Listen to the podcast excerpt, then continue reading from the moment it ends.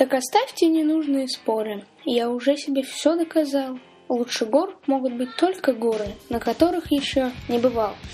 Да, завтра 11 декабря и завтра День гор. Отмечается Международный день гор. Он установлен по решению 57-й Генеральной Ассамблеи ООН в январе 2003 года. Генеральная Ассамблея ООН призвала международное сообщество организовывать в этот день мероприятия на всех уровнях с целью пропаганды значения устойчивого развития горных регионов. В соответствующей резолюции отмечена особая актуальность действий, направленных на устойчивое развитие горных регионов. Просветительские мероприятия, как правило, включают тематические книжные ярмарки, симпозиумы, лекции и семинары. Также проводятся тематические занятия в школах. Общество любителей гор обычно проводит познавательные развлекательные мероприятия на неделе, включающей 11 декабря.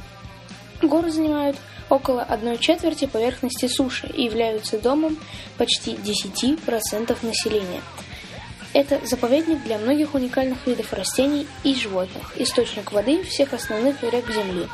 В России горы и возвышенности располагаются в 43 субъектах федерации и покрывают более половины территории страны. Среди любимых горнолыжных и альпийских зон Одно из первых мест занимает Кавказ. События новейшей истории России запечатлены в названиях горных хребтов – Одна из горных вершин Центрального Кавказского хребта названа Курском. Европа также славится своими горными курортами, среди которых популярны Альпы. Самой высокой горой Западной Европе считается Монблан. Он расположен в Альпах на границе Франции и Италии.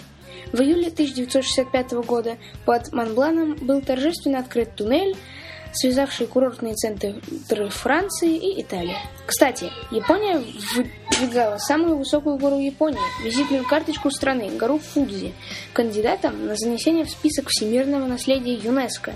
Но кандидатура Фудзи была отклонена в связи с сильной замусоренностью горы. Невероятно, но факт, ребят.